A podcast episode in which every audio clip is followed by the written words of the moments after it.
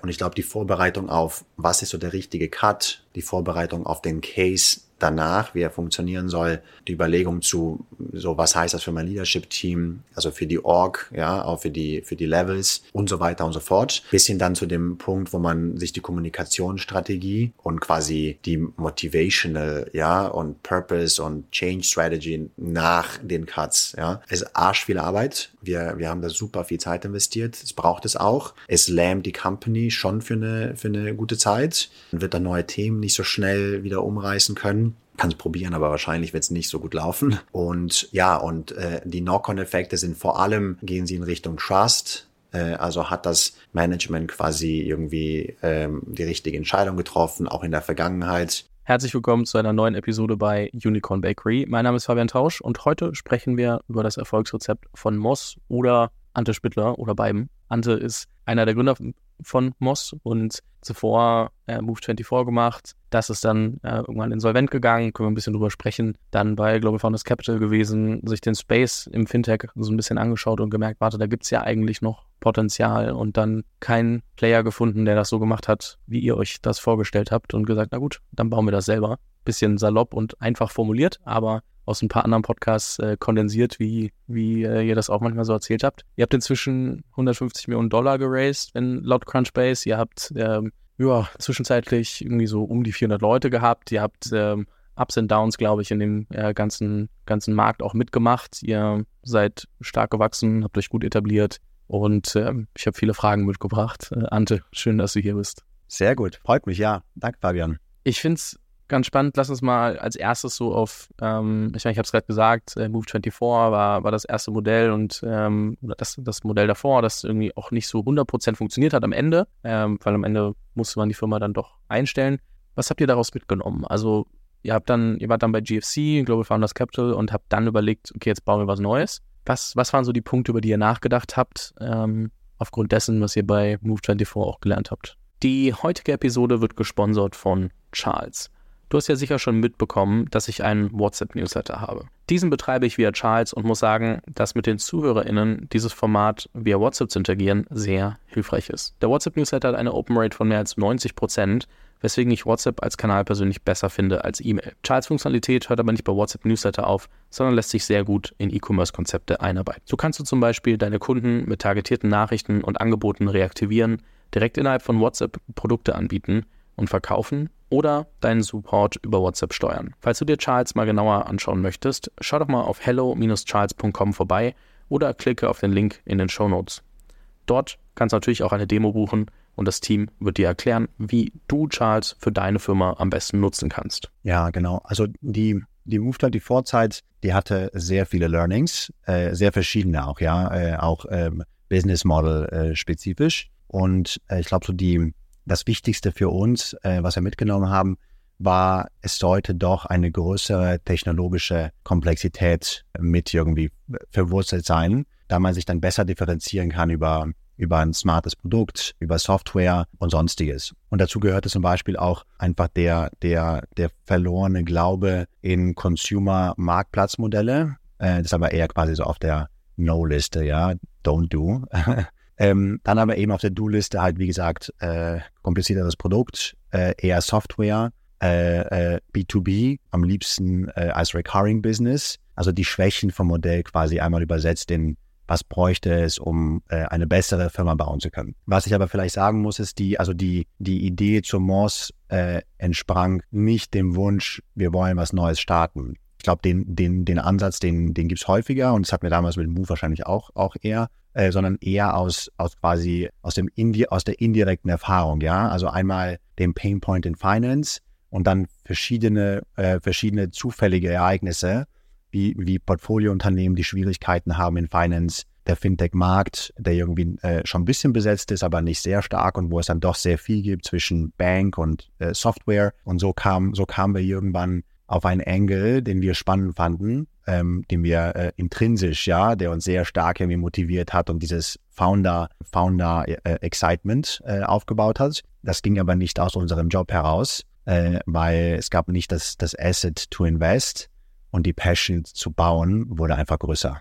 Äh, und dann kommen wir uns netterweise gut einigen, auch mit den, mit den, mit den Kollegen von GFC, Und die waren ja auch der Lead-Investor in der ersten Runde. Frage natürlich an, an der Stelle, was macht das MOS-Modell so komplex, dass man sagt, okay, es ist komplex genug, dass es nicht einfach kopiert werden kann oder doch eine Differenzierung auch hat? Ja, also es ist an, äh, an sich, das Modell ist wahnsinnig komplex. Also ich erinnere mich noch sehr gut an die, an das erste Gespräch mit Olli zum Thema, äh, wo, wo er gesagt hat, äh, ist das dickste Brett, was wir uns hätten aussuchen können. Ähm, und ich glaube, die, die Schwierigkeit äh, liegt darin, dass der Markt äh, diese Sy äh, Symbiose aus einer neuen Kreditkartenplattform und äh, Software, damals halt Expense Software, halt noch nicht so gesehen hat. Äh, es gab äh, äh, äh es gab Card Issuer äh, im Prepaid-Bereich und es gab Software auf Expenses, aber aber quasi als fully fledged neue Issuing-Plattform mit mit Risk und Credit Capabilities ähm, gab es das einfach damals nicht. Und wir haben dann recht kompliziert, also heute geht's leichter, ja, vier Jahre später gibt's da Dienstleister, wir mussten recht kompliziert äh, den Ledger aufbauen, also quasi die Transaktionshistorie äh, quasi intern äh, intakt rekonstruieren, äh, einen, äh, einen Issuer, der die Kartennummern herausgibt, äh, mit Mastercard den, den Vertrag für die BIN-Sponsorship, ein Processor, der, der die Zahlungsströme an uns weiterschickt, äh, das Risk-Model, was wir im Backoffice selbst gebaut hatten. Also es war schon recht viel einfach. Ähm, wir wussten aber auch, wenn man es einmal knackt, hat man auch ein Asset in der Hand, äh, das man auch skalieren kann. Man muss es auch dann erfolgreich skalieren, ja. Also it's not the ticket to be successful, aber es ist ein starker Enabler. Ähm, und ich glaube heute noch, ähm, wenn man sich das Moss anschaut, ist ja schon eine äh, Symbiose aus Finanzdienstleister und Software. Also das Fintech ist, glaube ich, da schon, äh, schon richtig. Äh, und das äh, in, in, äh, ist insofern, glaube ich, schon dann auch, äh, ja, äh, also die Komplexität ist ja Realität geworden.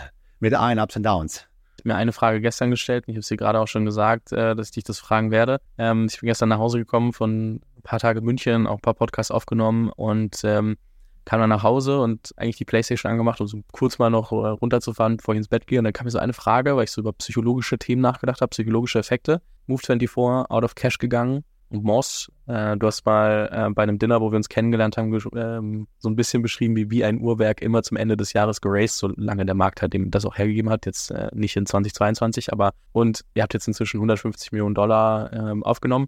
Frage 1, wofür braucht man 150 Millionen Dollar? Ich glaube, das ist manchmal einfach schwer vorstellbar, so wofür ähm, etc. Und hast du das Gefühl, ihr habt vielleicht auch ein bisschen mehr geraced, auf der einen Seite, weil ihr es konntet, aber auf der anderen Seite, weil ihr auch wisst, wie es ist, wenn man keine Kohle hat? Jein.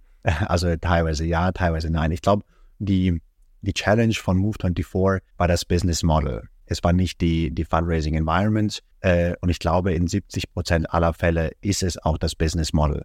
Ähm, es gibt natürlich das äh, ähm, quasi falsche Timing.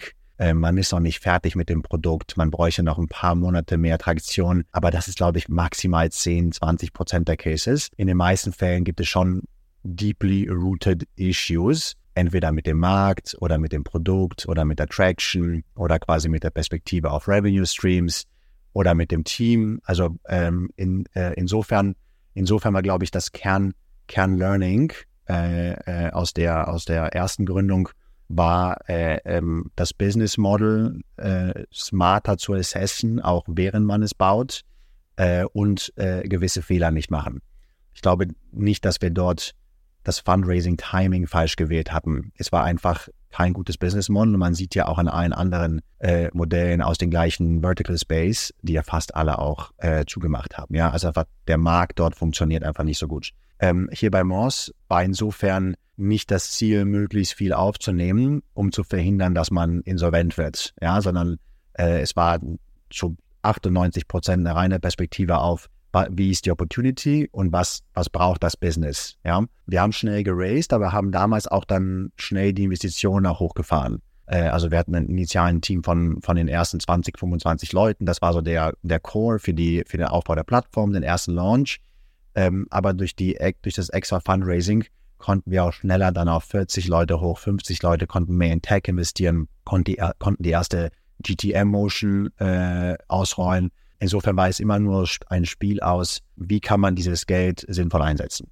Was natürlich jetzt final sehr, sehr, äh, sehr günstig irgendwie zugute kam, war, dass, dass, dass wir die, die, die letzte große Runde noch abgeschlossen haben, bevor wir das Geld wirklich brauchten und damit jetzt noch einen größeren Kapitalstock haben.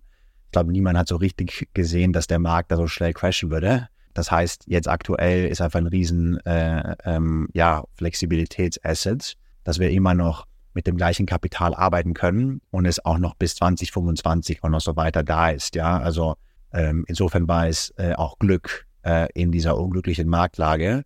Ja, ich glaube, das ist so das, das faire Ja.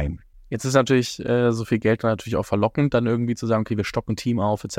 Und dann ist immer die Frage, wo ist der schmale Grad aus, wir schaffen es auch, das Team ja schnell up to speed zu kriegen und wir schaffen das, was wir uns eigentlich vorstellen mit all den Leuten, ähm, das auch durchzusetzen, weil ich sehe schon viele Gründer aus den letzten Jahren, so 2020, 2021, auch teilweise noch früher einfach, so Pre-Seed Seed, die einfach sehr viel Geld bekommen haben, dann einfach Geld und Menschen auf Probleme werfen. Und ich würde sagen, das ist jetzt nicht immer der beste Case, den man, den man machen kann. Ich will auch nicht sagen, dass man sich da 100 Prozent, da kann sich wahrscheinlich niemand 100 Prozent von freisprechen. Ja. Aber ich finde, je mehr Geld man bekommen hat in der Phase, wo man vielleicht noch ein bisschen früher dran war, desto eher neigt man dann vielleicht dazu zu sagen, komm, wir machen das jetzt auch mal.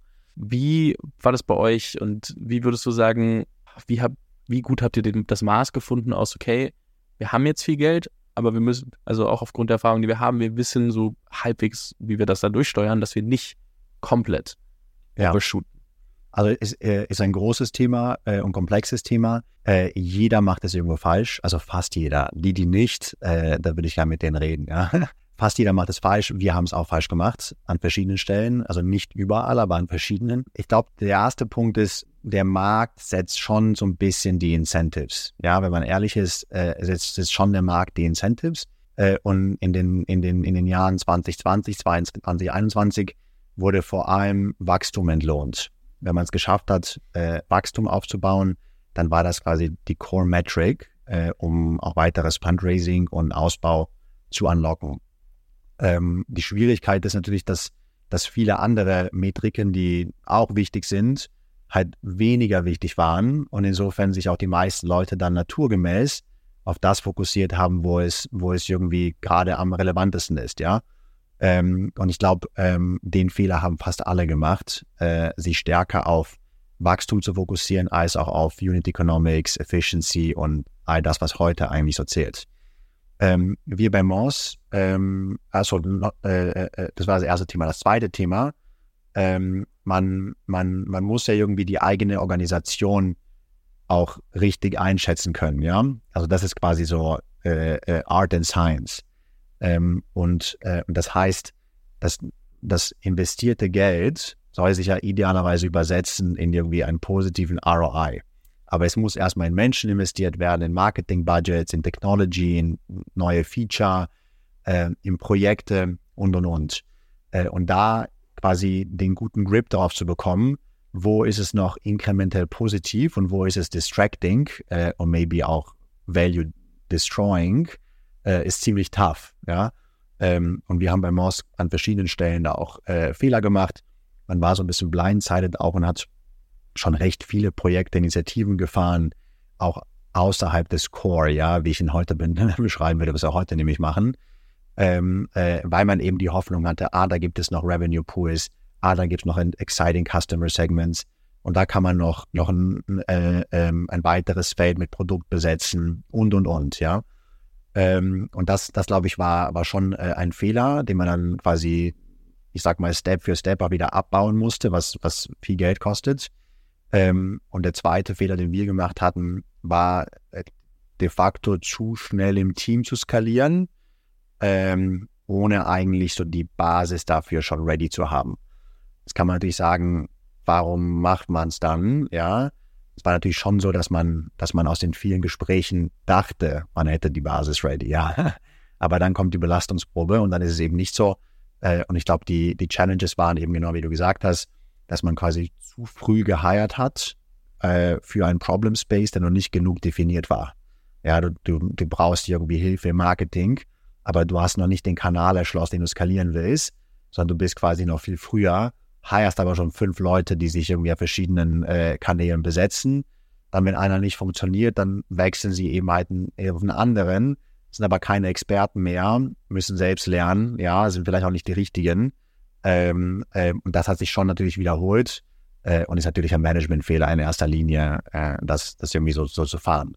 Äh, also in, äh, insofern, äh, das, das, das, äh, das große Kapital, was irgendwie auch das, das leichte Kapital, was ja auch, auch viele hatten, hat sich, glaube ich, schon oft dazu übersetzt, dass man, dass man diesem Bull Market ähm, mehr Opportunitäten greifen wollte, mehr investieren wollte ähm, und nach dem, nach dem Schwenkai-Markt halt sehr schnell umorganisieren musste, ja, abbauen musste, haben wir ja auch gemacht zum Teil ähm, und die Strategie auch ändern musste, ja, also das Business quasi äh, ändern musste. Wie definierst du die, die Basis, die noch nicht 100% da war? Also so woran kann ich jetzt vielleicht auch, wenn ich selbst eine Firma führe, sagen wir Seed Stage und ich bin am Aufbauen, am Aufbauen und vielleicht auch so Pre-Series A, gerade so rein, woran weiß ich denn, dass ich diese Basis habe? Also was muss mir klar werden oder woran sehe ich vielleicht auch, dass ich sie nicht habe? Ja, also ich glaube, äh, es kommt dann schon sehr oft auf das Thema Leadership äh, zurück. Ähm, sobald die Firma wächst, wird die, äh, äh, die Pyramide bekommen eine Ebene oder zwei ähm, und die ordentlich quasi zu steuern, ist wahnsinnig schwierig. Ähm, man, man macht auch oft die Fehler, dass man zu wenig investiert äh, in, äh, in Leadership und in die Manager oft auch so First-Time-Manager hat, ja, also High-Performer. Meinst du zu wenig investieren, dass du versuchst, Leute einzustellen, die ein bisschen günstiger sind, dafür unerfahrener oder wenn sie da sind, zu wenig investieren? Äh, wenn sie da sind, okay. ja, wenn sie da sind. Äh, man, äh, man promotet vielleicht ein bisschen zu früh mhm. Äh, zum Manager. Ähm, man hat vielleicht den, den, den Manager, der, der die leichtere Komplexität handeln konnte, äh, hat aber jetzt ein anderes Setup in mehr Komplexität, investiert aber in, nicht da rein, ja, weil alles wächst, alle sind busy, machst dann eben nicht die Trainings, ja, und dann, und dann fängt es irgendwann entlang des, der gesamten äh, äh, Journey, ja, und des gesamten Lifecycles eines Mitarbeiters zu brechen, äh, nämlich von irgendwie Recruiting über Onboarding, über irgendwie quasi Context Setting bis später auch zum Offboarding, kriegst überall kleine Cracks ähm, und äh, ja, und das führt dann einfach unweigerlich zu äh, zu weniger Effektivität, weniger Effizienz, more Chaos. Ähm, ja, das ist, glaube ich, so die Basis. Und die, und dann, da hörst du auch schon draus, du brauchst sehr gute Recruiting-Prozesse, du brauchst sehr gutes äh, Assessment, du musst die Quality Bar irgendwie steuern. Ähm, man muss mehr in Kultur investieren, weil sich der Anteil der neuen Mitarbeiter irgendwie erhöht, ja, und, und somit quasi so das alte Verhalten sich ein bisschen verwässert oder das alte Verhalten auch nicht mehr fit for purpose ist. Ja, also es war mit 20 Leuten agil, äh, irgendwie kann man alles anders lösen als halt mit 100. Ähm, und das sind, glaube ich, so die, die Basics, die in place sein müssen. Ähm, genau, und da gibt es noch so ein Thema, ähm, was mich so ein bisschen auch nagt, also allgemein, glaube ich, äh, im, im Markt oder so allgemeine Komplexität.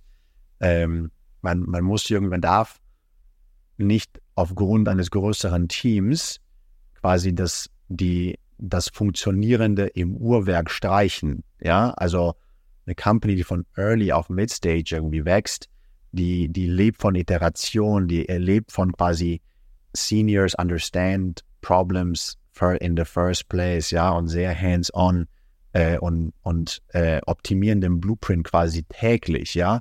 Und dann irgendwann wird es aber Manager to Team Lead to irgendwie Operational äh, Expert Relationship und dann sind die gar nicht mehr äh, attached, ja, also das bist quasi auf einer ganz anderen äh, Wolke. Ähm, und, das ist ein großes Risiko, weil dann nämlich quasi Big Company äh, Work aber Small Early Company with Problems to fix, ja, und dann geht die Iteration eben flöten und alles andere. Und ich glaube, den Fehler macht man immer zeitweise in irgendwelchen Departments äh, und dann muss man sie heilen und jeder ist irgendwie gefühlt immer so ein bisschen dahinterher. Problematisch wird, wenn man sie durch die Bank hinweg äh, äh, begeht, weil dann kommt das Business ins Stocken.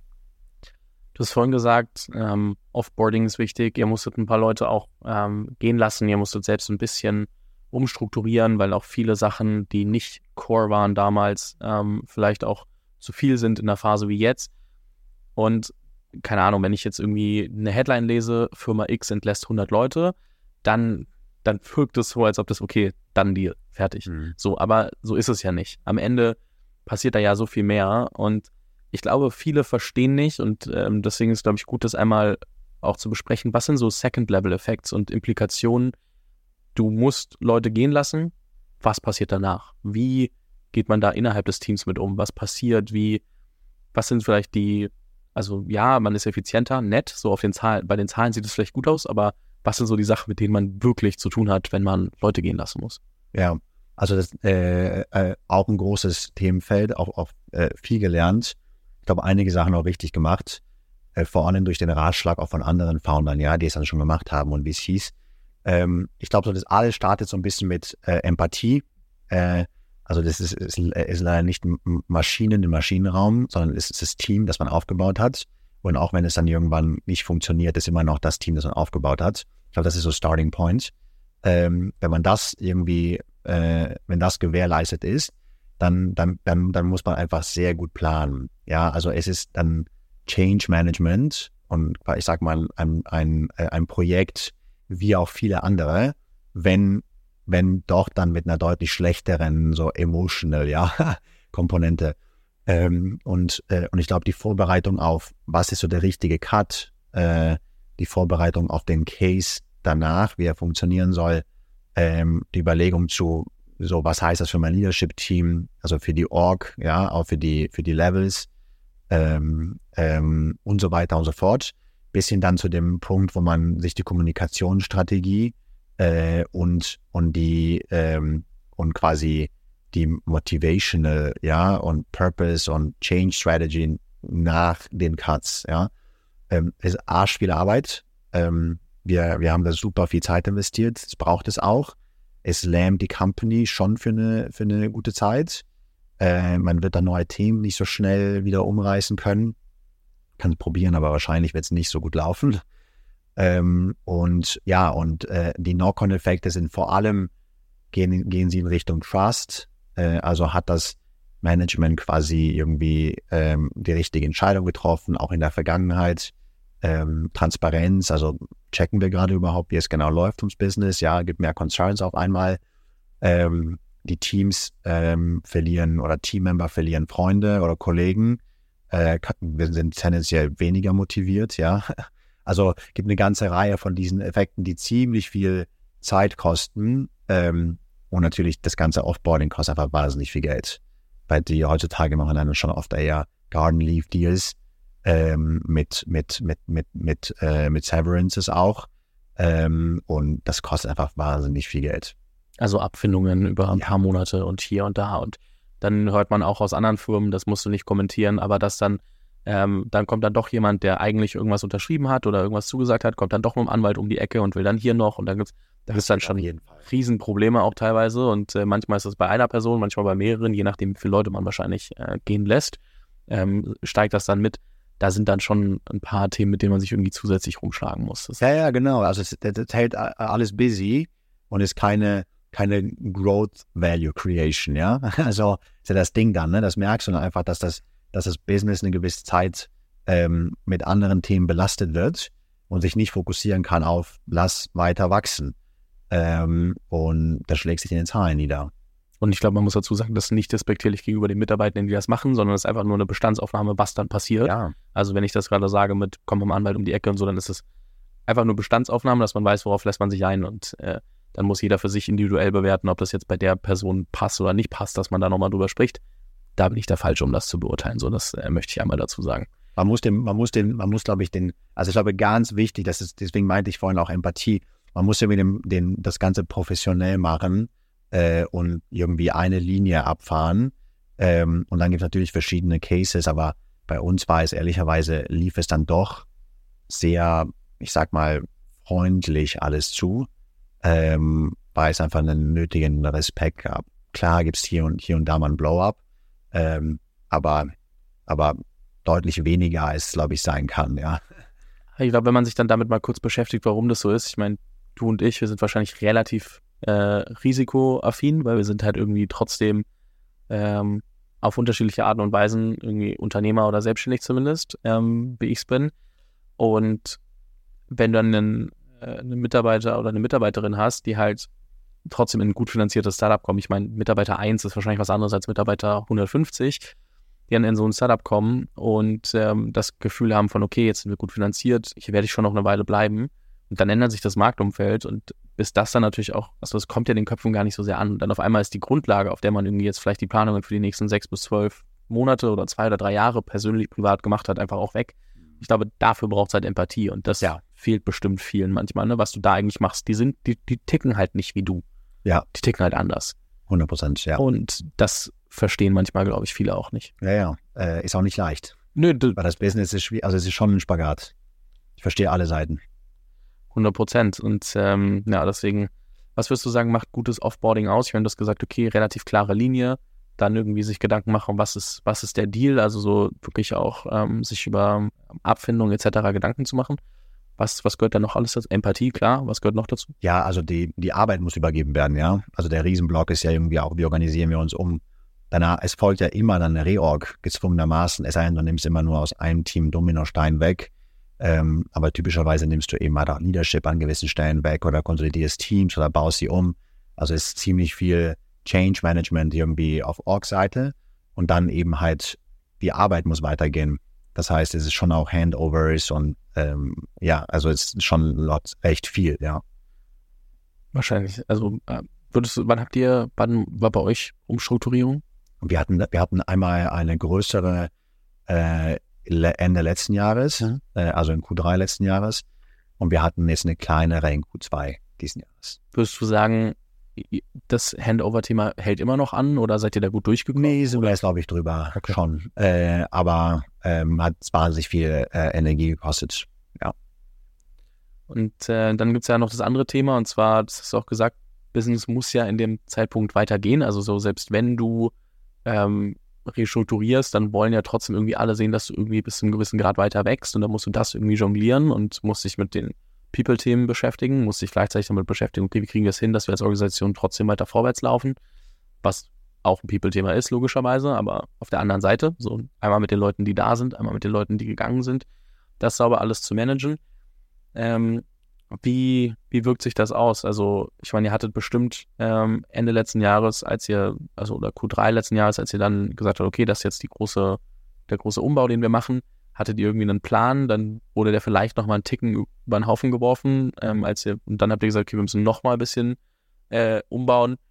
So, wie, wie ist das, wenn man dann irgendwie so, ihr habt Ziele gesetzt und ihr merkt so, okay, jetzt müssen wir nochmal hier und jetzt wissen wir, dass uns das wieder ein bisschen verlangsamt und ähm, das ist aber notwendig, dass wir dann hinten raus wieder irgendwie so, so einen Schritt zurück, um zwei Schritte vorwärts machen zu können. Wie, wie managt ihr das? Ja, ist, also, ist, also A, ist es sau ungünstig. Also ist echt äh, beschissen. ähm, da muss man sich auch ein bisschen an die eigene Nase greifen. Was waren die Fehler damals im ersten Run? Warum es nicht irgendwie richtig war? Äh, du weißt natürlich nur so viel, wie du weißt. Äh, und man muss irgendwie harte Entscheidungen treffen und es, man weiß auch nicht, wie der Markt sich entwickelt und irgendwie 50 Prozent Fehlerwahrscheinlichkeit, wahrscheinlich gar nicht so oft. Ähm, aber man sollte schon mal überlegen, was war, was, was lief falsch im, so in the first place. Ähm, und da muss man leider die ganze Exercise nochmal machen, aber die Kosten werden deutlich größer. Äh, nicht in Euro, in Motivation und dann später in Euro. Ähm, weil, weil irgendwie dann noch mehr Trust irgendwie verloren geht, weil sich die Leute noch mehr fragen, okay, wie steht es wirklich? Also es ist schon nochmal die Knock-on-Effekte, ja, äh, werden einfach größer, einfach stärker. Ich glaube, es war das, wo Sequoia damals das erste Mal dieses Deck rausgegeben hat, so, ich weiß nicht, ob das Covid-Pandemie war oder wahrscheinlich bei beiden oder bei, auch jetzt bei der Marktkorrektur. So von wegen, eigentlich im allerbesten Fall willst du einmal ja. so einen Einschnitt vornehmen müssen und dann sagen, okay, das war's, mehr müssen wir nicht machen und dich daran halten. So, weil wenn du dann, und es gibt ja andere, die Salami-Taktik mäßig quasi immer so kleine Scheibchen genommen haben, was passiert beim Letzteren, dass halt eben nie klar ist, ist es jetzt wirklich das letzte Mal. Und ähm, selbst wenn du einmal einen großen Einschnitt machst, das sagst und dann halt wie bei euch jetzt vielleicht das passiert, dann das ist das, was du nämlich beschreibst, dass dann halt so ein bisschen im Kopf ist, so okay, selbst wenn ich dem jetzt glaube, dass das das letzte Mal ist, wer garantiert es mir? Das war vielleicht davor ja. ja auch schon der Gedanke. So und ich glaube, auch da für alle, die das noch nicht, ähm, die sich damit nicht beschäftigt haben, das ist die Dynamik, die du dann eigentlich in der eigenen Firma erlebst. Ja, ja, und es, diese äh, Salami-Taktik hatten wir auch besprochen bei uns, aber steht de facto für Intransparenz. Also warum machst du Salami, weil du nicht transparent sein willst? Äh, das, also das ist quasi das almost equal, ja. oder weil du dich nicht traust, die Entscheidung zu treffen. Gibt es, glaube ich, ja. auch einige. Ja, dann ist aber trotzdem so quasi Intransparenz auf die Entscheidungskriterien. Ja, aber ja, bin ich bei dir. Oder, oder fehlende Ehrlichkeit zu sich selbst manchmal auch. So dieses, äh, ich kenne, es gibt ja sehr viele da draußen und äh, ich will, will, da überhaupt keine Namen nennen oder so. Und, äh, aber wo du das Gefühl hast, so deren, deren Selbstwert hängt oft am, am Paper Value der Firma und in dem Moment, wo sie sich eingestehen, dass was schief läuft, ähm, die, die, die, können da nicht drüber sprechen, ja. weil es immer noch daran hängt, weißt du, weil du so noch nicht über diesen Punkt hinaus bist, dass mal was wirklich schiefgelaufen ist, ist und es trotzdem funktioniert hat oder ähnliches. Das, oder, oder sich nicht persönlich irgendwie davon, ähm, ja, damit auseinandergesetzt haben. Und bei solchen Leuten stelle ich mir das oft vor, so von wegen, ja, wir, wir entlassen jetzt ein paar Leute, dann, ja, das kriege ich schon noch mit meinem Ego vereinbart, aber sonst, dass sie so ein bisschen auch das Gefühl haben, dass ihr Selbstwert und, und Ego sonst so hart abrauschen, dass die eigene Motivation halt auch so krass ja. weg ist, weil sonst könnten Leute ja sagen, deine Firma ist nicht mehr X wert, sondern X minus 50 Prozent oder so. Und dann, also so, vor solchen Sachen gibt es ja da draußen und äh, öfter als man denkt leider. Ähm, unterhalte ich mich mit vielen off the record drüber, aber äh, witzig. on the record ist das ja schon. Also ich, ich kann dir nur sagen, dass wir im Founder-Team gar nicht über die Valuation reden. Ich meine also, auch gar nicht euch. Ne? Und ich glaube, ich glaube, die, das ist, glaube ich, auch sehr gut so, ehrlicherweise. Also das ist, das ist, das ist, it's not the right way to build a company. Also jetzt so meine Perspektive aber I've heard the same ja, on different ist, äh, instances. Ist schon, ist schon ein Thema, ne? Also ich meine, bei euch, ähm, wenn ich jetzt so drüber nachdenke, also unabhängig von der Valuation, die liegt, glaube ich, so um die, um die 500 Millionen, wenn ich das äh, richtig im Kopf habe, macht mir auch Sinn, wenn man irgendwie 150 Millionen äh, Dollar geraced hat.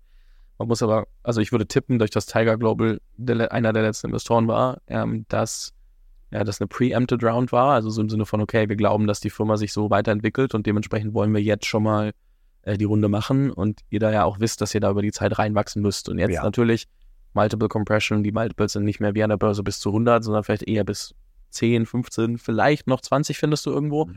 Und dann ähm, kann man sich selber fragen anhand der eigenen Zahlen, so inwieweit sind wir da reingewachsen, was ist dann der nächste sinnvolle Schritt für die nächste Runde, können wir die Bewertung halten, nicht, wie, andere. Fragen, ne? Aber du hast ja gesagt, ihr habt bis äh, wahrscheinlich 2025 Zeit, wenn jetzt erstmal alles so äh, grob nach Plan läuft. Ähm, und dann, ja, da ist aber auch noch ein bisschen, bisschen Zeit und Wachstum dabei und dann sieht man, wo man, wo man rauskommt und wie man damit umgehen muss.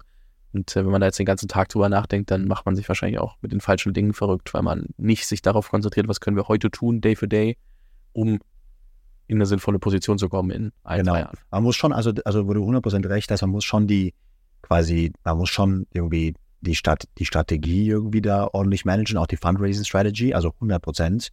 Ähm, ähm, wir haben jetzt, also wir sind da recht confident, ähm, aber das heißt noch nicht, dass man quasi dann optimiert auf die Kommastelle hinten raus, also ganz im Gegenteil.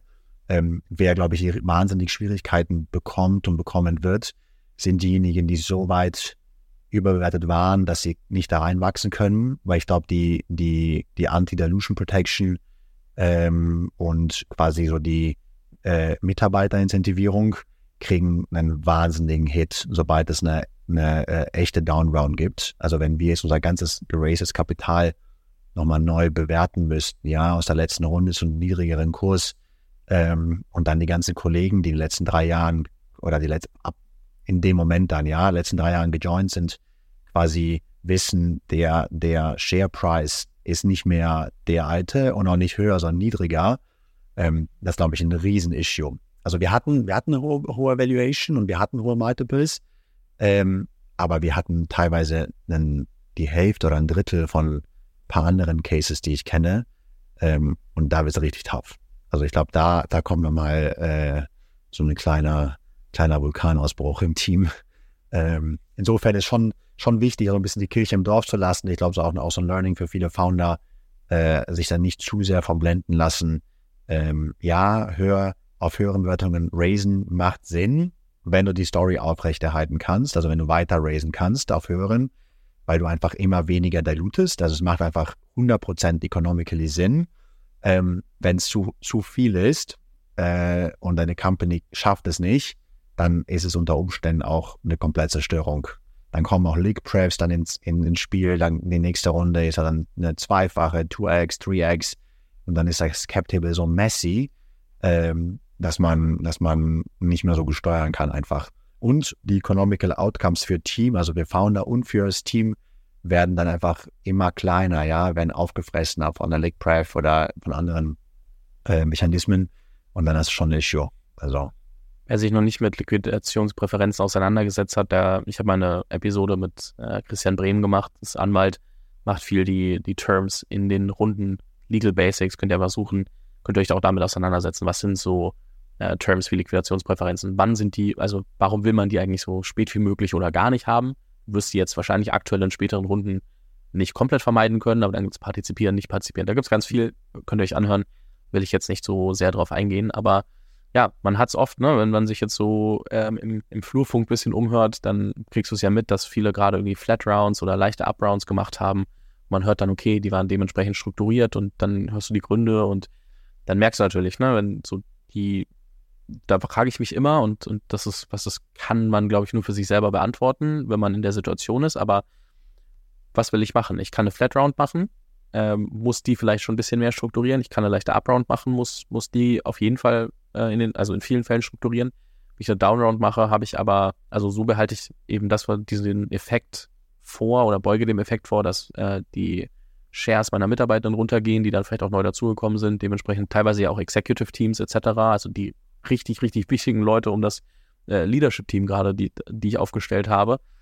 Ähm, und wenn ich aber eine Downround machen würde, die weniger strukturiert ist, dann habe ich halt genau diesen Effekt, dann was passiert und ich möchte nicht in der Situation sein, das abzuwägen, ehrlicherweise. Ja. Ich weiß auch nicht, was richtig oder falsch ist und da gibt es auch, glaube ich, kein Schwarz und Weiß. Aber es ist immer leicht reden zu sagen, ja, warum hat denn der jetzt eine strukturierte Runde gemacht? Der hätte ja auch eine halbe Milliarde weniger Bewertung nehmen können. Ja, aber das sind halt auch Effekte dabei, die, die man selbst dann ausbaden muss. So, und ähm, ich weiß nicht, da gibt es wahrscheinlich kein richtig oder falsch, aber weiß nicht, was du, ob du dazu irgendwie Gedanken hast. Ich glaube, ein Einzelfall, ja wenn es so weit kommt, ist es, also wenn es so weit kommt, dass es Optionen gibt, ist es schon mal ziemlich gut. äh, ist viel schlechter, wenn es sie nicht gibt. Ja, wenn es nur eine Option gibt oder gar keine, ist glaube ich schon schon ziemlich großer Share von Situations jetzt gerade. Und dann muss danach kommt sehr viel auch, ich sag mal, so Founding Team und Investor äh, Personalities, ja. Also dann, dann die kommen dann dann irgendwann äh, scheint das alles dann durch, ja, worauf die Leute optimieren. Das merkst du, dann, dann siehst du halt so ein bisschen so Real Motives, ja, äh, wenn es dann ums Geld geht. Ja, absolut. Ähm, du hast vorhin angesprochen, in der Zeit, in der ihr angefangen habt und richtig losgelegt habt, Growth at all cost.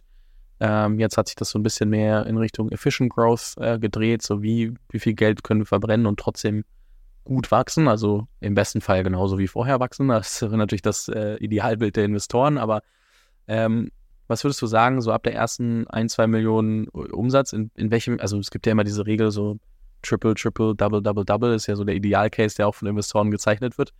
Ähm, habt ihr es geschafft, in dieser äh, Regel gut, äh, gut mitzuwachsen und euch zu halten? Weil ich habe auch viele kennengelernt, die gesagt haben, ja, aber ehrlicherweise, wir haben uns nie mehr als verdoppelt. Wir haben uns vielleicht am Anfang einmal verdreifacht, aber dann, das geht halt auch nicht so viel. Und ähm, wie, wie sind da eure, Wachstumserfahrungen, ohne jetzt auf die genauen ja. Zahlen ja, zu nee, nee, also wir, wir haben, wir haben äh, andere Metriken, aber Moss hat sich sehr, sehr gut entwickelt. Also wir haben, wir haben unsere Burn halbiert quasi, ein bisschen weniger über die letzten 12 bis 18 Monate. Ähm, wir haben die, den, den Gross Profit, der ist jetzt 400 Prozent gewachsen in den letzten 12 Monaten. Ähm, wir haben das, das quasi Total Process Volume, was eher so Richtung dann äh, Topline geht, mehr als verdoppelt. Ähm, also die in, äh, in, Summe, in Summe pretty strong. Ähm, was aber immer tough ist, muss man ganz ehrlich sagen, ist, ist Efficiency und, und, äh, und Topline. Äh, weil du wirst irgendwo, du wirst irgendwie im Team äh, Anpassungen vornehmen, du wirst die Headcount Productivity erhöhen, andere Sachen. Und es führt unweigerlich dazu, dass es, dass man, dass man quasi sich diese, diese vielleicht auch incrementally not viable aber trotzdem irgendwie da ähm, extra Kunden und extra, extra Euros Revenue äh, dann äh, verliert. Also insofern, ähm, ich glaube, wir, wir hatten jetzt, wir hatten jetzt schon, schon, schon sehr, sehr viel Erfolg ähm, auf den, auf der Efficiency und auch auf Growth, aber Topline Growth ist immer schwieriger, wenn man an der Effizienzschraube dreht. Also ich habe jetzt zuletzt mit André Christ von Leader X gesprochen, die auf jeden Fall nördlich der 50 Millionen Umsatz. Er meinte, okay, wir wachsen 50 bis 80 Prozent irgendwo dazwischen. Er hat es im Podcast gesagt, ich will es nicht falsch rezitieren. Ähm, und meinte, okay, sie haben im letzten Jahr irgendwie 10 Millionen verbrannt, 24 Millionen neue ERA dazu gewonnen. Und irgendwie jetzt äh, vor ein paar Tagen mit Dirk Hörig von Commerce Tools gesprochen. Er meinte, okay, wir haben pro Euro, den wir ausgeben, schaffen es irgendwie drei Euro dazu zu holen. Die sind jetzt nördlich der 100 Millionen ERA. Sind natürlich über diesen Punkt hinweg, wo du sagst, okay, du musst relativ viel Geld aufbauen, um dieses Flywheel überhaupt mal zum Laufen zu kriegen und überhaupt mal in diese Richtung zu kommen. Aber das ist wahrscheinlich schon das, was, ja, was du auch beschreibst, ne? dass halt so der pro ausgegebenen Euro das, ähm, was wieder reinkommt, einfach so steigt und dann irgendwann äh, will man wahrscheinlich irgendwie an diese Punkte kommen, dass man da zwei, drei Euro für, für macht. Das geht aber in der frühen Phase natürlich auch nicht. Ja, ja. Also äh, ich habe schon das Gefühl und irgendwie bestätigen es auch ganz viele Leute, so eins bis zehn ist tatsächlich irgendwie so eine kleine Schallmauer, äh, die man durchdringen muss. Das ist quasi von pretty much zero to traction, äh, aber nicht to big traction, sondern so to, to traction. Ähm, und dann ist 10 bis 25 ziemlich tough. Da sind wir auf der Reise auch ähm, weil du kannst so von 5 auf 10 sind es aber 5 extra, aber von 10 auf 25 sind 15 extra. Äh, und das musst du schon irgendwie durch deutlich mehr Scale ja, reinkriegen. Ähm, ähm, das heißt, äh, das ist recht tough. Und dann, und dann wiederum nimmt es wieder so ein bisschen ab. Also, was ich so, so gehört habe, bis 25 bis 50 ist dann, ist dann, ist dann teilweise organisiert da schon, ja. Du hast schon irgendwie besseren Grip auf Net Dollar Retention aus den Bestandskohorten. Äh, du wirst einfach schon, bist schon ein paar Jahre schlauer, was so Pricing anbetrifft und was, was irgendwie äh, Demand Generation anbetrifft. Äh, du hast eine deutlich bessere Data Foundation für, für deine Pipeline, kannst besser predikten, einfach wo du stehst. Ähm, also wenn es nicht irgendwie so ein Structural Change gibt im Markt, dass irgendwie zehn neue Competitor aufkommen und die fressen die Margen auf, ähm, dann hat man, glaube ich, dann schon einfach quasi eine deutlich bessere Baseline. Und ähm, ja, also wir sind jetzt auf den, auf den 10 bis 25, so gut auf der Hälfte des Weges oder ein bisschen drüber. Ähm, und ja, also es ist immer spannend. ja, ich glaube, ähm, also eine Sache, die André im Podcast damals nicht gesagt hat, aber ähm, er meinte, wenn er ein Buch früher bekommen könnte, so um all das irgendwie besser besser managen zu können, äh, würde, würde er Amp It Up lesen. Mhm. Ja, ich weiß nicht, ob du das. Habe ich ja nicht gelesen, ne? Aber das äh, hatte er irgendwie mir danach noch kurz gesagt. Ich habe überlegt, ob ich das noch kurz im Podcast reinpacke oder nicht, aber er hat auch noch mit zwei, drei Leuten drüber gesprochen. Gab viele, die meinten, ähm, sehr, sehr gutes Buch, gerade so B2B SaaS, aber wahrscheinlich sinnvoll, wenn du schon so die erste Traction hast, also die ersten 5 Millionen ERA oder 10 Millionen ERA, weil sonst du davor irgendwie auch Sachen optimierst, wo du vielleicht einfach noch gar nicht drauf optimieren kannst, weil dir so viele Informationen fehlen und so viele Hypothesen einfach noch im Raum stehen. Ähm, das mal an der Stelle für alle, die das, die das interessiert. Und ähm, ja, ich glaube, also ich finde das super spannend, mit, mit Leuten zu sprechen wie Andrea oder Dirk oder so, die halt wirklich auf der Größenordnung sind. Man muss dann aber echt auch immer überlegen, was kann ich heute schon für mich davon anwenden und wo muss ich das auch einfach als, okay, darauf müssen wir graduell, inkrementell hinarbeiten, ähm, abstempeln, weil man einfach sagt, okay, ich kann halt nicht ähm, alles davon heute umsetzen. Er hat halt immer auch individuelle Probleme und ähm, je früher man ist, desto mehr ähm, braucht das eigentlich an, an Zeit. Und äh, deswegen auch die Frage, so, ich meine, am Ende, man denkt ja heutzutage viel in Flywheels, so, also wie ähm, schaffe ich das, dass ich das zum Laufen kriege, dass es immer schneller dreht? Deswegen die Frage, was ist das Flywheel von Moss? Also was mhm. muss eigentlich passieren, dass ihr immer weiter und schneller wachsen könnt? Und ähm, dann hinten angeschlossen die, die Frage, was die Schwierigkeit daran, das schneller drehen zu lassen? Ja, ja, klar. Oh, das ist eine sehr, sehr gute Frage. Also vielleicht ganz kurz für die, die es nicht wissen, ähm, Moss ähm, äh, ist ein äh, äh, äh Finanzsoftware-Provider für Finance-Teams. Ähm, wir, wir bauen Software auf der Ausgabenseite, also Kreditorenseite, Accounts Payables für die more finance-affine Guys. Ähm, und da geht es vor allem um äh, Accounting Automation, äh, Controlling äh, und dann ähm, äh, die Integration von, von, von Zahlungsdienstleistungen, ja, von Karten, von Überweisungen, von Wallets, äh, alles, was damit zusammenhängt. Und die, und die Kernidee ist, dass irgendwann jede Currency, also jede Unit Currency über die Plattform läuft, äh, voll digitalisiert. Ja, ohne Belege, ohne Slack, ohne E-Mail äh, und was es sonst so gibt. Ähm, jetzt ist es so, dass man natürlich nicht jeden Euro vom Tag eins bedienen kann. Aber der größte, der größte Value ist dann, wenn es dann jeder Euro ist. Warum? ähm, die Journey einer Ausgabe fängt ja schon viel früher an. Da geht es um Genehmigungsverfahren, darf der überhaupt das ausgeben, Purchase Order Flows, ja, in, in der technischen Sprache ähm, und andere Themen. Und es hört nachher auf mit der, mit der, mit der Reconciliation gegen das Budget. Also durfte man das überhaupt ausgeben mit, mit quasi Controlling Reports und anderen Themen. Ja, und dazwischen ist dann quasi Beleg äh, erfassen, Zahlung tätigen, äh, Daten rauslesen und so weiter und so fort. Ähm, und äh, das Flywheel von Moss äh, ist also ein paar Komponenten. Also die erste ist, wenn du einmal äh, deine, deine User aufgesetzt hast, deine, deine Approval Flows, äh, deine Automatismen, ja, also äh, quasi automatische Allokation von, von gewissen Rechnungen auf, auf gewisse Konten und so weiter und so fort, ähm, äh, hast du quasi ein einmaliges äh, Setup, das du aber theoretisch auf alle möglichen Typen von Accounts Payables anwenden kannst, ja, also auf eine Kreditkartenzahlung, auf ein Cash Reimbursement, auf eine Eingangsrechnung, später auch auf irgendwelche Direct Debits gegens Konto, ja, für Stromvertrag. Ähm, und äh, je mehr, je mehr wir von diesem äh, Wallet, ja, vom Spend einnehmen, desto mehr Effizienz hast du einfach in der Journey, ja, und desto weniger musst du managen auf anderen Plattformen. Ähm, das ist eine. Und das zweite ist, je mehr auf Moss auch, auch, äh, auch läuft, desto stärker kann man noch weitere, äh, ich sag mal, smarte Automatismen genießen, ja. Also wenn du, wenn du weißt, dass du gewisse Zahlungen tätigen, tätigen musst für eine Beauftragung einer Marketingagentur, ja. Und sagen wir mal, die ist in UK für dein englisches Business und muss in Pfund bezahlt werden, dann weißt du, in 30 Tagen muss ich in Pfund diese Rechnung bezahlen. Äh, und dann kannst du zwischen den ganzen Wallets, ja, und deinen Currencies einfach automatisierter ausgleichen ähm, und, ähm, und optimierst einfach deine, deine FX-Rates, optimierst irgendwie dein, dein Working Capital, äh, deine Cash-Reserven. Also de facto ist das Flywheel, je mehr du nutzt, desto mehr äh, Benefits hast du auch als Kunde und desto mehr Value Creation. Und wir müssen schaffen, die Incentives zu schaffen durch, durch ein starkes Produkt, aber auch durch andere Themen, äh, dass genau dieses Flywheel sich so in Gang kommt. Ja, also ganz am Anfang ist es irgendwie der erste Test, das erste Produkt, die erste Karte vielleicht. Ähm, aber dann muss man ja lernen und sehen, wie das weitere Produkt irgendwie helfen kann. Und das ist, glaube ich, so das, das äh, Flywheel von, von, von Moss.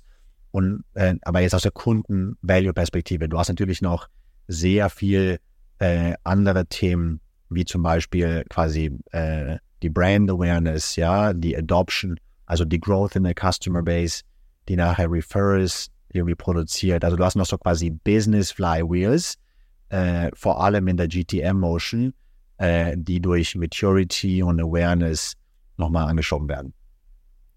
Ich glaube, eine Sache, die auch immer spannend ist, und das passt wahrscheinlich dann irgendwo zum, zum Flywheel auch dazu, ist so, wer nutzt das dann am Ende wirklich? Und ich habe zuletzt, äh, jeder, mit dem ich gesprochen habe, und da gehörst auch du dazu, hat gesagt, okay, je, je weiter wir gekommen sind und je öfter wir drüber nachgedacht haben, uns gemacht haben, desto eher haben wir unseren ICP, also Ideal Customer Profile, so ein bisschen upmarket, also je mhm. größere Firmen, ähm, nicht, nicht Enterprise immer automatisch, sondern weg von diesen 3, 4, 5, 10, 15, 25 Leute Firmen oft ähm, geschoben. Und die Frage ist natürlich so, wann und wie und warum habt ihr euren Ideal Customer weiter identifiziert und entschieden, okay, so, wir müssen den jetzt weiter anpassen. Und äh, ich bin mir sicher, das gehört auch mit rein in die ganze Dynamik, die du vorhin beschrieben hast, dass halt ähm, wir überlegt haben, was ist der Core? Und deswegen einmal kurz die Frage, wer ist Core Customer? Also ja. für wen funktioniert dieses Flywheel auch am besten? Und ähm, warum dann, äh, warum ist das andere dann irgendwie vielleicht ein bisschen mehr Ablenkung gewesen? Was äh, waren die Fragen, die ihr euch gestellt habt, um auch besser herauszufinden, für wen können wir eigentlich wirklich den besten oder meisten Mehrwert liefern. Ja, 100 Prozent. Also wir sind durch mehrere Iterationen durch. Äh, ich glaube, ein Thema, was, was zu stiefmütterlich behandelt wird von Foundern, was wir auch zu stiefmütterlich behandelt haben. Man, man geht erstmal sehr breit, ist auch richtig so. Man hat sich aber noch nicht Gedanken gemacht dazu, wie man nachher assessen will, ob das Breite, was vom Breiten Sinn macht. Ähm, das war, glaube ich, so bei uns so das eines der großen Learnings. Aber aktuelle ICP von Moss äh, ist jedes Business, ja, jedes, jeder SMB äh, in Deutschland, UK und Holland ähm, zwischen 30 bis 250 Mitarbeitern, teilweise auch bis 500, äh, je nach Komplexität. Warum ab 30? Ähm, wir sehen, dass, dass quasi äh, eine gewisse Komplexität in Finance wahnsinnig hilfreich ist, um mehr Value zu generieren. Ähm, und dann äh, haben wir auch ein viel stärkeres Produkt als jetzt ein Revolut Business oder ein, ein Konto oder ähnliche Provider, die ja schon auch die Basic Functionality mit an die Hand geben. Auch wenn sie auch das Konto anbieten, machen die auch schon ein bisschen auf der Spend-Seite. Ähm, und dann, und dann geht es aber eben halt so hoch, wie man die Komplexität auch mit dem Produkt lösen kann. Ja, also Enterprise und Mid-Market funktioniert nicht für Moss. Das wäre dämlich. Äh, äh, wir, wir könnten diese Komplexität der Customized ERP-Systeme, ja, in SAP, wo schon sehr viele Finance-Module eingebaut sind, können wir gar nicht sinnvoll irgendwie äh, lösen. Ja, ähm, insofern äh, sehr wichtig, richtigen Fokus auf ICP, auf den, auf den richtigen ICP zu haben. Ich habe jetzt nur einen Proxy gegeben in Size. Geht natürlich viel mehr, gewisse Industrien, die besser funktionieren, gewisse, gewisse Hogs, ja, also wer sind überhaupt dann die User, die du verkaufst ähm, und so weiter und so fort. Ähm, aber historisch haben wir es, ähm, haben wir es über eine, ich sag mal, wiederkehrende Market Segmentation dann irgendwann äh, eingesteuert. Äh, also einmal im Jahr. Ähm, letztes, also letzten Winter war die letzte, der Winter davor war die vorletzte.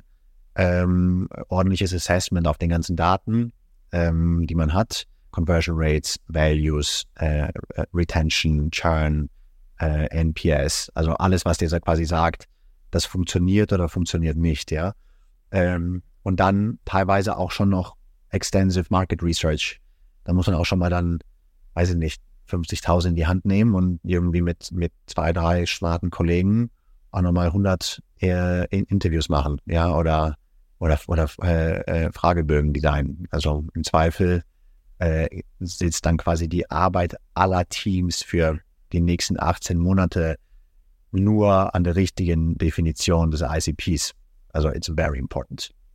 Ich finde es spannend. Ich habe gerade überlegt, wie ich das definieren würde. Wahrscheinlich sind so Startups oft, äh, wenn man so sagt, 15 Leute, 20 Leute, 25 Leute, die ja auch äh, gerade jetzt jemand wie du, der dann schon Teil der Szene war, irgendwie so erste Leute, die man auch kennt, wo man sagt, hey, wollt ihr das nicht ausprobieren?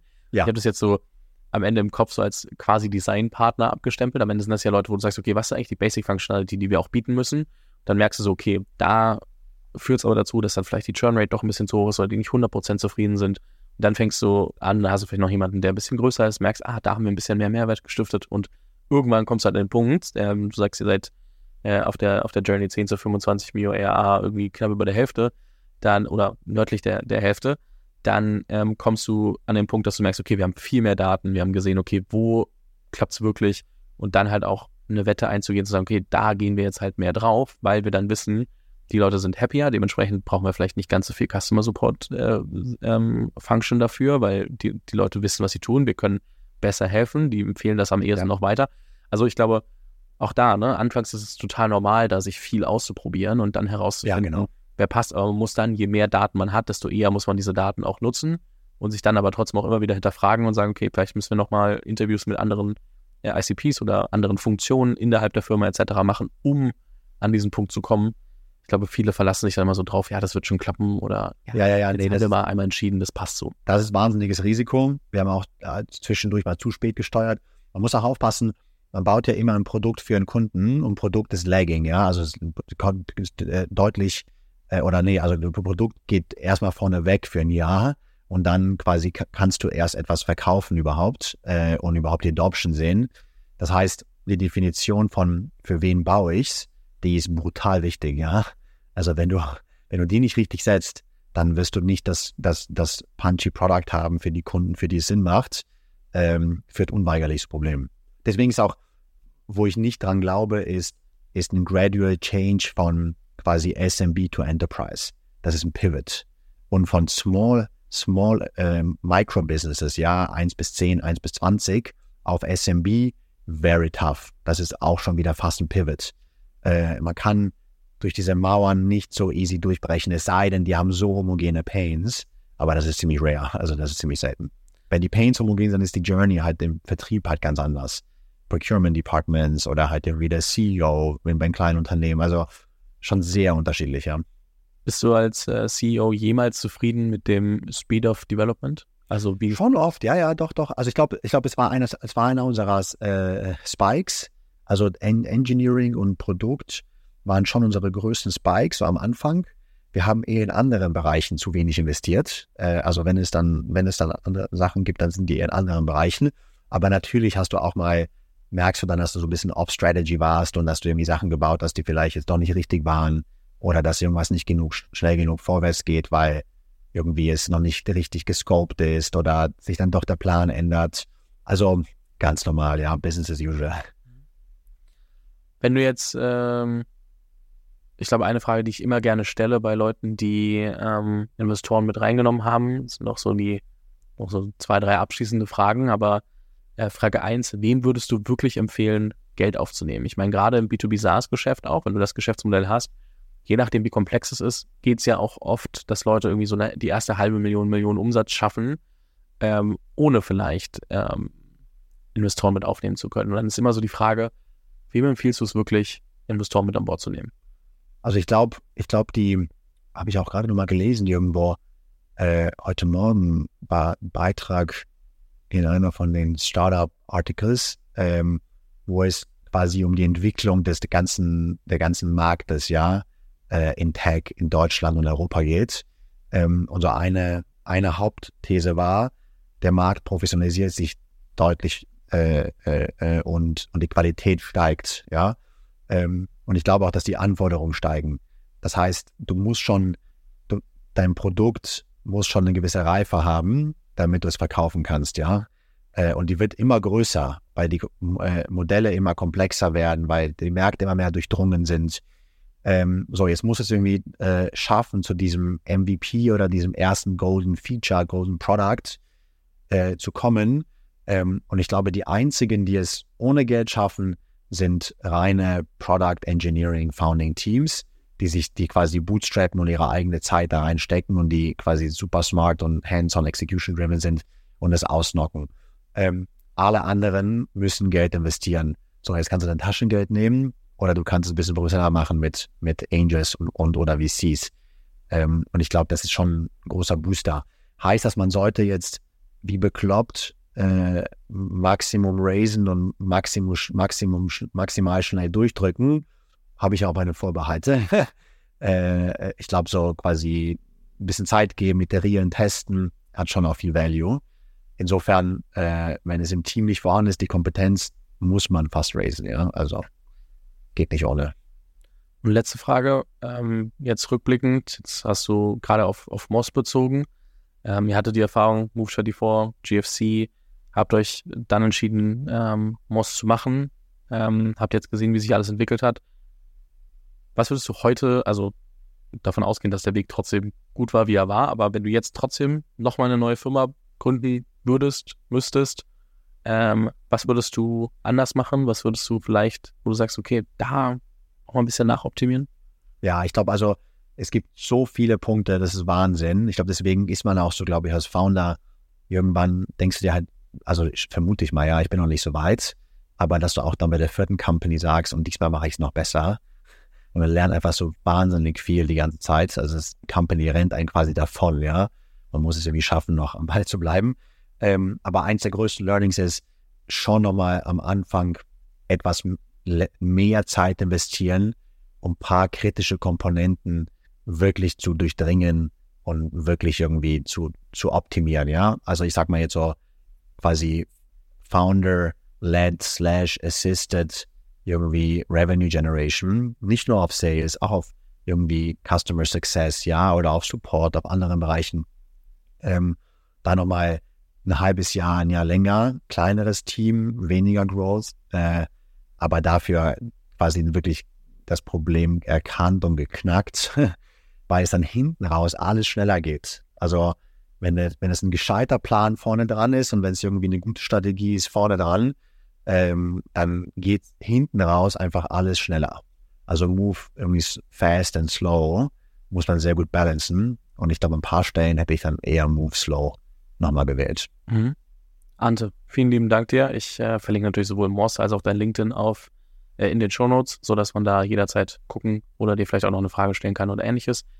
Ähm, es hat sehr viel Spaß gemacht. Ich bin sehr gespannt, äh, wie sich es bei euch weiterentwickelt. Wünsche euch weiterhin viel Erfolg und ähm, würde dir nochmal die letzten Worte des Podcasts ähm, übergeben. Vielen, vielen Dank. Hat wahnsinnig Spaß gemacht. Und wenn sich irgendjemand interessiert äh, ähm, für, für Moss äh, und natürlich irgendwie das, das Finanzteam irgendwie unterstützen möchte, äh, die Demo ist kostenfrei, 30 Minuten maximal, äh, and you will figure out if it makes sense. Danke dir. Danke. Lass uns zum Abschluss nochmal kurz zu Charles zurückkommen. Ich habe ja schon erzählt, dass ich Charles selbst für WhatsApp-Newsletter nutze Falls du hingegen aber einen E-Commerce-Shop betreibst und dich fragst, wie Charles dir helfen kann, bietet die Software sogar noch eine größere Vielfalt an Marketing-Features, um deine Kunden anzusprechen oder zu reaktivieren. Das Ganze fängt bei einer sehr genauen Newsletter-Segmentierung an. Hier kannst du deine Audience basierend auf deinen Shop-Daten oder anderen Faktoren sehr gezielt ansprechen. Dazu hast du dann die Möglichkeit, Post-Purchase-Flows aufzusetzen und Upsell-Angebote oder NPS-Umfragen an deine Kunden zu senden und sie damit noch stärker an dich zu binden. Ich bin mir sicher, dir fallen auch noch einige Anwendungen ein, wie du WhatsApp in deine Marketingkommunikation einbinden kannst. Die Open Rates sprechen, wie gesagt, für sich. Geh dazu einfach auf hello-charles.com und überzeug dich selbst. Das Team hilft dir auch gerne mit einer Demo weiter. Den Link findest du auch nochmal in den Show Notes.